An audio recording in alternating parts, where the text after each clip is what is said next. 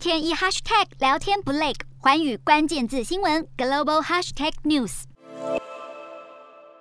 美国总统拜登二十三号在东京的记者会上表示，中国入武力犯台，美国将以军事介入，立刻成为话题焦点。但是到了二十四号，拜登在四方安全对话会后记者会上又开始含糊其辞，白宫也已经重申相关政策并没有变化。美国国防部长奥斯汀也做出声明，奥斯汀也提到台湾关系法让美国承诺协助台湾的国防安全，强调对台政策没有改变，而中国则是回以严正抗议。在中国发出谴责的同时，其实有不少人在猜测拜登会不会是一时口误，甚至有日本东京大学教授认为拜登是故意说错话，好加强美国对台湾的战略模糊。不过，美国外交关系协会分析，拜登这次口误的可能性很低。分析还指出，虽然美国国防部很快重申对台政策没有改变，但最终决定美国是否要军援台湾的还是总统，认为这是拜登在展现对台海问题的坚定立场。